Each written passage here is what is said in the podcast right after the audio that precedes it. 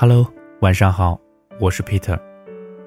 今天呢，想用这个故事来告诉你，这种人最在乎你。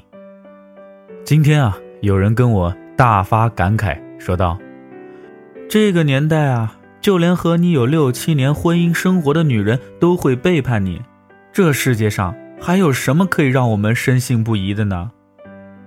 当年啊，我从追许三多的电视剧。到后来看他曾经这样落魄的人也找到了幸福，有一个女人能这么爱他，真心觉得这世界太温暖了。可现在呢？我知道他说的是最近娱乐圈向我们投来的那颗深水炸弹。有人说，这个事件之所以如此火爆，是因为它深深刺痛了平凡却又在不断努力追求幸福的绝大多数普通人。可我的朋友惠子给我写了一篇文章，虽然写得很琐碎，但特别走心。看完之后啊，让我觉得在这个世界上，即使再残忍，也会有一种人会毫无保留的为你付出。接下来我们听一听他是怎么说的。前天中午，爸爸突然腹痛难忍，姐姐急着催他去医院，爸爸却佝偻着身子。忍痛说要等明天把公司的活干完再去，最后架不住大家七嘴八舌劝说的爸爸决定去医院。我随便吃了点东西，就回到卧室换衣服，准备陪爸爸一起去。换好衣服，整理钱包的时候，爸爸进来递给我一张卡，说：“你去取五千块钱，到时候啊交押金。”我想也没想就说：“医院可以刷卡。”不用取现金。爸爸没再说什么，便出去了。路上，爸爸脸色沉郁。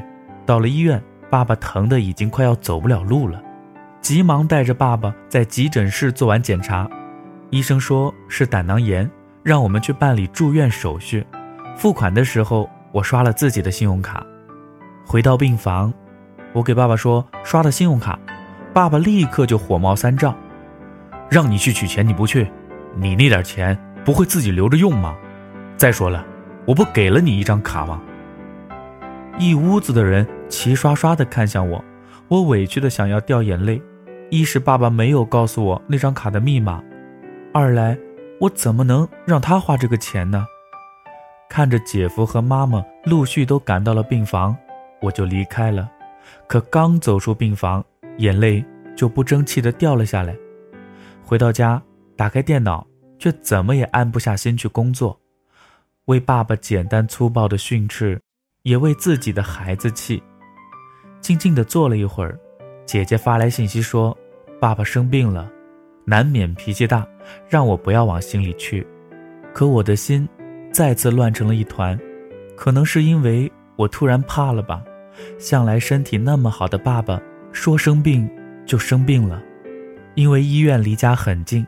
爸爸晚上输完液就回来了，我跟爸爸心照不宣的没有彼此说话，大概他还在生我的气吧。我也识趣的躲进了卧室。累了一天，我也很快便睡着了。爸爸在家看了会儿电视，担心医生查房，便又回去了。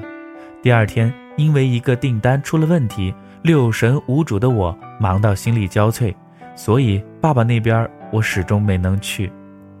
第三天一早，随便吃了点东西，我便赶去了医院。爸爸正在等医生查房，等了一会儿，大夫来了。大夫检查的时候，爸爸还是感觉很痛。爸爸说他吃东西也很痛。医生说有可能胆囊不能正常收缩了，也有可能是胆囊排出的胆汁出了问题。医生呢就让爸爸明天做了排空实验，说如果是胆囊不正常收缩了。便要切除，也许是见惯了生老病死，似乎一个器官的切除对他们来说就像摘掉了一只瓜果。医生说的很平淡，我却听得目瞪口呆啊！爸爸却很平静。医生走后，我们都没有说话。我不相信爸爸的病会那么严重，爸爸却只是沉默。陪着爸爸输液到十点多钟的时候，接到客户发来的邮件，昨天的那批货可以发了。于是便给姐夫打了电话，让他来替我。等到发完货，我又急匆匆地赶回了医院。路上心里七上八下，既担心客户见到大货不满意不付尾款，又担心爸爸的身体。进了医院的大门，停车的时候啊，神思恍惚的我没控制好车速，车一下冲出了停车台。所幸停车台不高，没有硌到底盘。六神无主的我给姐夫打了求救电话。我们一起把车子弄了上来，回到病房，知道躲不过爸爸的一顿数落，我低着头不敢看他。果然，爸爸声音低沉地说：“我就没见过像你这么笨的人。”从小自尊心很强的自己，顿时心如刀割。又想起前天因为取钱的事，爸爸不分场合的训我，我气急败坏的吼叫：“我又不是故意的！”你不要再用“笨”这个字说我了。爸爸依然没有停下来的意思，恨铁不成钢的说：“上次在咱们家小区，你倒车倒在台子上，车面凹进去十多公分。趁早啊，你也别开了，笨死。”知道爸爸一贯的火爆脾气，无奈的自己只能说：“我刚才是分心了吗？”爸爸也便不再说什么了。快要崩溃的我在 QQ 上给姐姐留言控诉爸爸的粗暴，发着信息，眼前的一切开始变得雾蒙蒙。过了好一会儿，爸爸缓缓地说：“我原来有个不错的朋友，那都是二十年前的事了。给他媳妇儿买了一辆海马，那个车呀，提速太快，一次撞到石头上，车撞烂了；一次冲进了一个铁皮房。”差点把里面的一个老头撞死。从那以后，他再也没开过车。他家是缺钱吗？买不起吗？不是我说你，你也别嫌我训你。开车可是人命关天呐！你这次是停车台矮，没事儿；要是下边是个大坑呢，掉下去还有命吗？我顿时语塞，心窝却突然暖暖的。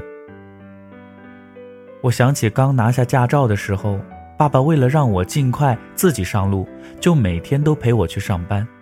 路上在一个陡坡处，我却怎么也启动不起车子，爸爸也是这样毫不留情地呵斥我。那一路自己小心翼翼，咬牙坚持，但竟在几天后便开得平稳顺遂。我想起大学毕业那年，他对我放弃国考、选择北漂的愤恨。直到今天，我才明白他的用心良苦，因为我亦懂得了谋生的残酷，尤其是对一个女孩而言。我想起爸爸因为我做赊欠而背负几万元债务时，对我不留情面的训骂，那时恨不能找一个地缝钻进去的我，却从此把他那句“人这辈子呀，不求做多大，但能做的一定要做好。”这句话时时记在了我的心里。记忆里的爸爸不止一次告诉我们姐弟三人：好汉不吃分家饭，好女不图嫁妆衣。也记得做安装修缮的他每天整洁的仪表，更记得他每个早晨早早起床上班的样子。直到今天，才蓦然发现，这么多年来，爸爸的自尊、自爱。独立已经潜移默化地渗入了我的血液，让我懂得了努力，学会了坚强。爸爸不是个慈父，可我，却是他世界里最在乎的人。他习惯了用最鲜明、最直接的方式让孩子尽快成长起来，虽然少了温情，可成长本身就是一种蜕变呐，过程少不了眼泪和疼痛嘛。我告诉爸爸，刚才自己走了神。爸爸无奈的叹息说：“哎，开车的时候啊，别想事儿；想事儿的时候，别开车。”我点点头，看着爸爸闭目养神。我拿出刚借来的一本书，看了几分钟的时候，突然听到爸爸说：“闺女，这世界上真的有阴间吗？”我合上书，看着鬓发染霜的爸爸，望着天花板自言自语，突然心痛的揪了一下。原来，爸爸他还是害怕的。记忆里，爸爸是个不会老的人呢。除了他的急脾气，他就是个乐观豁达的老小孩。爸爸十三岁的时候，我奶奶就去世了，他很快便下了学。那时每个月他都要回家一次，然后挑着饭食翻过一座大山去城里打工挣钱。聪颖要强的爸爸，慢慢从壮工到瓦工，再到师傅，最近一步步组建起了自己的建筑队。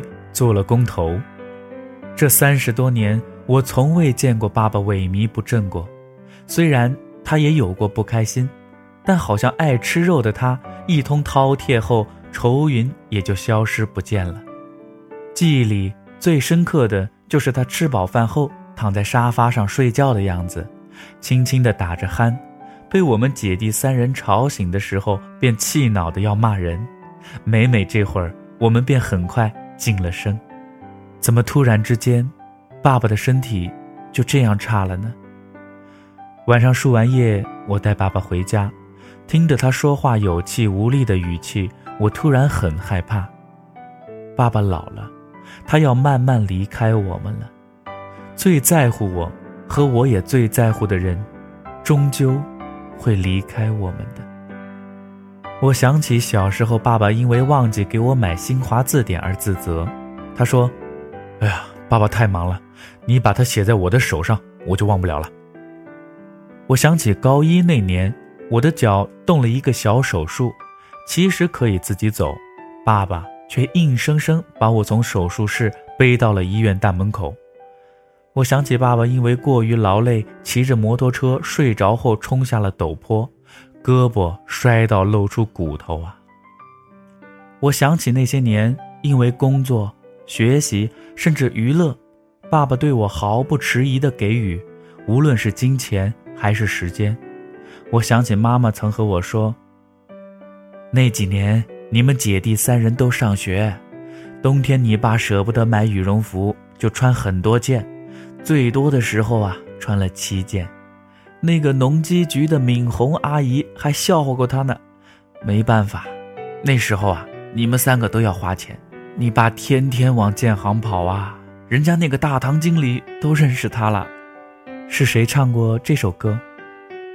假如你不曾养育我，给我温暖的生活，假如你不曾保护我，我的命运将会是什么？是你抚养我长大，陪我说第一句话。是你，给我一个家。对呀，我们总有可能会被恋爱弄得遍体鳞伤，被工作虐得生无可恋，被朋友背叛气得火冒三丈。但无论什么时候，总有一种人，总是最在乎你，那就是我们的至亲。爸爸，我想带你去旅行，趁您还没有老去。我想带您看遍这个世界的美好，就像这么多年您给予了我们所有，只为我们看到最美好的世界！那么今天的故事就说到这儿了。